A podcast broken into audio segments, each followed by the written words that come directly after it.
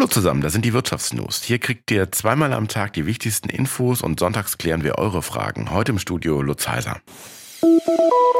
Millionen Menschen haben wegen Inflation und steigenden Energiekosten ihr Konto überzogen. Das zeigt nun eine Umfrage des Bundesverbandes der Verbraucherzentralen, die dem ARD Hauptstadtstudio vorliegt. Die Verbraucherzentralen fordern die Politik nun zum Handeln auf.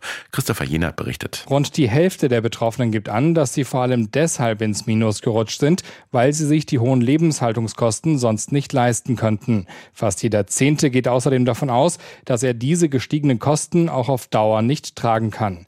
Deshalb in den Dispo zu gehen, sei aber ein gefährlicher Weg, sagt die Chefin der Verbraucherzentralen POP im SWR-Interview der Woche. Problematisch sind die Dispo-Zinsen deshalb, weil sie vergleichsweise teuer sind. Im Schnitt verlangen Banken dafür aufs Jahr gesehen 10 Prozent Zinsen.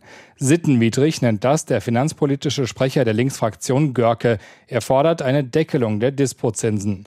Die Verbraucherzentralen fänden es dagegen sinnvoller, die Höhe des Dispo-Kredits zu beschränken, also wie weit man beim Konto ins Minus gehen kann. Bei manchen sei der Rahmen beim zwei- oder dreifachen Monatseinkommen, sagt Verbraucherzentralenchefin Popp im SWR-Interview. Und weiter, wenn man da einmal reingerät, ist die Wahrscheinlichkeit leider sehr hoch, dass man dann nicht wieder rauskommt. Christopher Jenert, Berlin.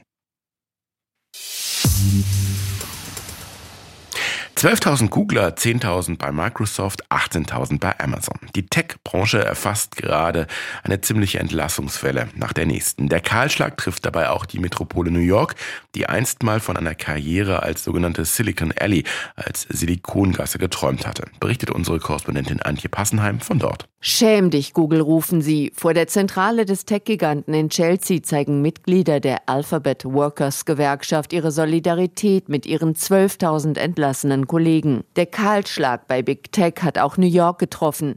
Die Metropole ist nach Ansicht von Ökonomen längst zum Ostküstenzentrum der Tech-Branche geworden.